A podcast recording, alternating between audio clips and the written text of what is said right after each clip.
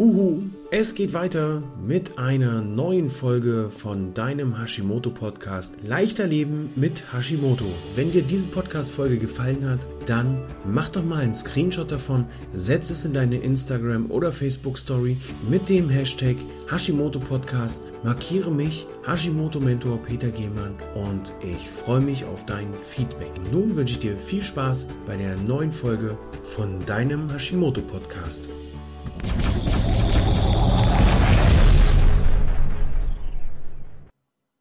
Hallo und herzlich willkommen zu einer neuen Piwak-Folge, zu einer weiteren Piwak-Folge. Diesmal kümmern wir uns um ein Thema, das ich in der letzten Folge schon angesprochen habe, ähm, das dafür sorgen kann, dass du mit deiner Darmflora Probleme bekommst, dass hier Darmpilze entstehen können, dass diese Darmpilze, wenn sie entstanden sind, gefüttert werden. Ähm, ein Thema, das in der Gesellschaft eigentlich gar nicht so richtig ankommt, dass es es geben kann.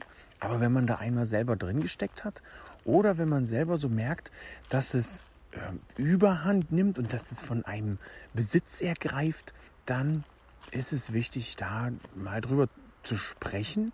Ich bin Peter, der Hashimoto-Mentor und sorge dafür, dass die Menschen wieder mehr Energie, mehr Lebensfreude haben und mit mehr Leichtigkeit durchs Leben springen oder auch laufen oder gehen.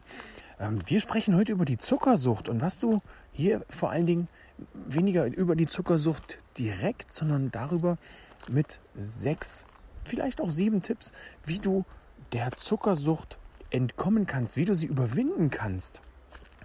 Denn beim, beim Überwinden der Zuckersucht, beim, beim Rauskommen aus der Zuckersucht geht es per se nicht darum, aus der, äh, das Süße zu meiden. Es geht hier eigentlich darum, ähm, die ganzen Süßigkeiten auszutauschen, Süßes auszutauschen, ungesundes Süßes auszutauschen zu gesundem Süßen. Hier zu gucken, was gibt es für Alternativen für dich und da gehen wir mal direkt rein. Mein Tipp Nummer eins ist, wenn du beim Einkaufen die Finger nicht von Fertigprodukten lassen kannst, dann schau einmal auf die Rückseite, auf die Zutaten und achte darauf, dass hier alles, was in irgendeiner Form Zucker enthält, liegen bleibt.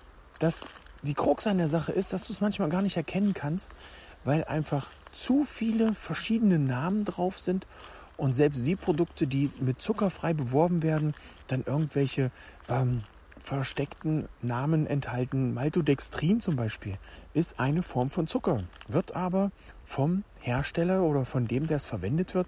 Es gibt da den einen oder anderen Drink, der eine Mahlzeit ersetzen soll, da ist dieses Zeug drin und äh, auf Anschreiben oder nachdem ich die Leute angeschrieben habe, hieß es, nein, das ist eine Stärkeart, das ist kein Zucker. So, so kann man natürlich auch den Kunden veralbern. Also alles, was Zucker enthält, auf deinen Fertigprodukten liegen lassen. Du wirst sehen, der Wagen wird schon relativ schnell übersichtlich werden. Punkt 2. Achte darauf, dass einfach alles, was gezuckert ist, gezuckerte Getränke, ähm, zuckerhaltige Tees und so weiter, dass du sie streichst.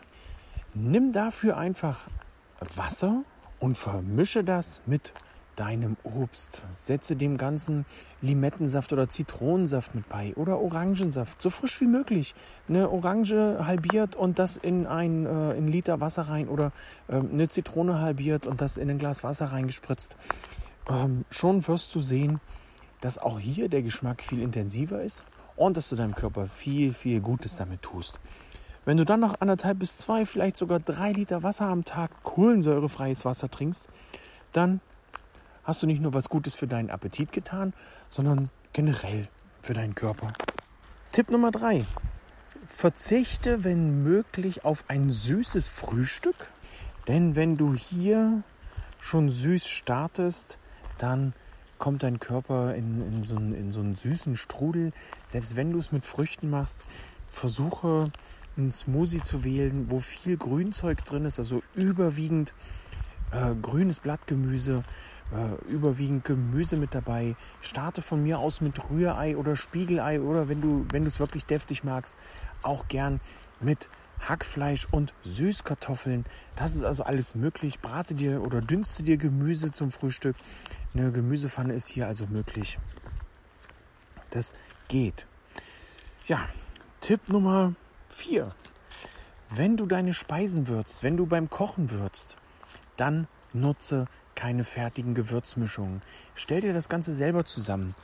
Ähm, denn in den fertigen Gewürzmischungen ist es auch immer wieder mal, dass dort Geschmacksverstärker drin sind, dass da vielleicht auch die eine oder andere versteckte Zuckerart mit drin ist. Und schon hast du wieder eine kleine Spur Zucker mit dabei und du kommst wieder nicht los von dem Zeug. Und das kann so weit führen, da spreche ich aus eigener Erfahrung, dass man abends um ähm, fünf vor acht nochmal schnell in den Supermarkt düst, um sich nochmal eine Tafel Schokolade zu kaufen. Und das muss nicht sein. Wofür? Das ist nicht notwendig, denn es gibt andere Möglichkeiten, um beispielsweise Tipp Nummer 5 auf die Süßigkeiten, auf die Schokolade ähm, ja, zurückzugreifen. Hier hast du Alternativen. Besorg dir Trockenfrüchte, nimm Datteln. Ähm, besorg dir ähm, Rezepte, aus, wo du aus Datteln, aus Trockenfrüchten, aus äh, Rosinen, aus Aprikosen, äh, mit Kokosraspeln, mit Kokosflocken äh, so, eine, so eine Energiekugeln machen kannst oder bastel dir deine Riegel selber. Da gibt es sehr viele Varianten, sehr viele Möglichkeiten mit Honig gemischt, ähm, mit Kokosöl gemischt, ähm, da eine leckere Alternative zu schaffen. Für Punkt 6 gebe ich dir Folgendes mit auf den Weg. Du brauchst die Schokolade nicht, um glücklich zu werden. Auch wenn sie dafür sorgt, dass wir Glücksgefühle bekommen, kannst du das umgehen, indem du eine Handvoll Datteln und eine Handvoll Cashewkerne zu dir nimmst. Die Datteln sorgen dafür, dass du deinen süßen Zahn ähm, befriedigst.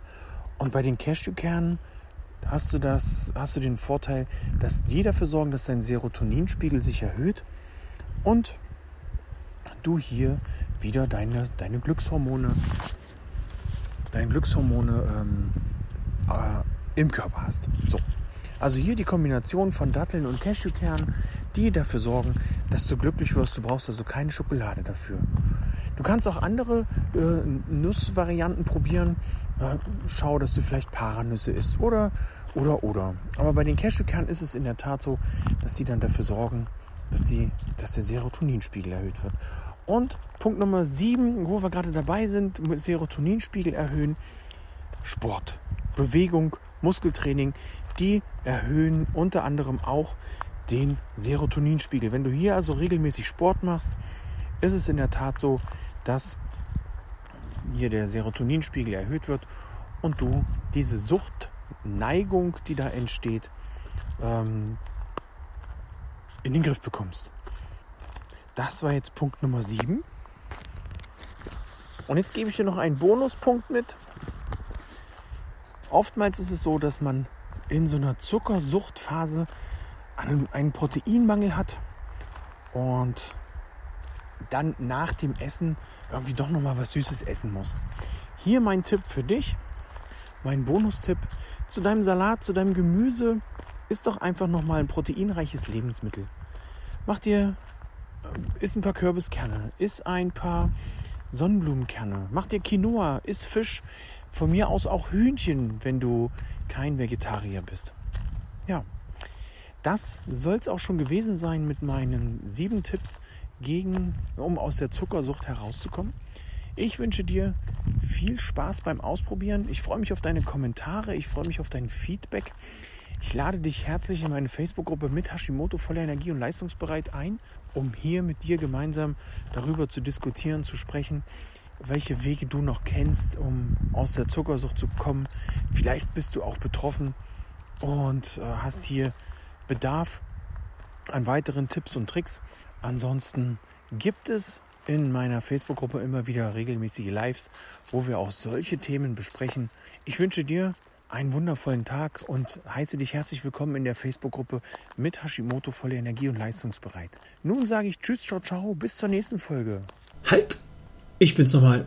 Zu dem Zeitpunkt, als diese Folge aufgenommen wurde, hieß meine Facebook-Gruppe tatsächlich noch mit Hashimoto voller Energie und leistungsbereit. Ich habe die Gruppe umbenannt und die Gruppe findest du jetzt auf Facebook unter dem Namen mit Hashimoto und Schilddrüsenunterfunktion voller Energie und Leistung. Ich wünsche dir dennoch viel Spaß bei der Umsetzung der Tipps aus dieser Folge und freue mich darauf, Feedback von dir zu bekommen. Wünsche dir nur noch einen wundervollen Tag und sage Tschüss, ciao, ciao.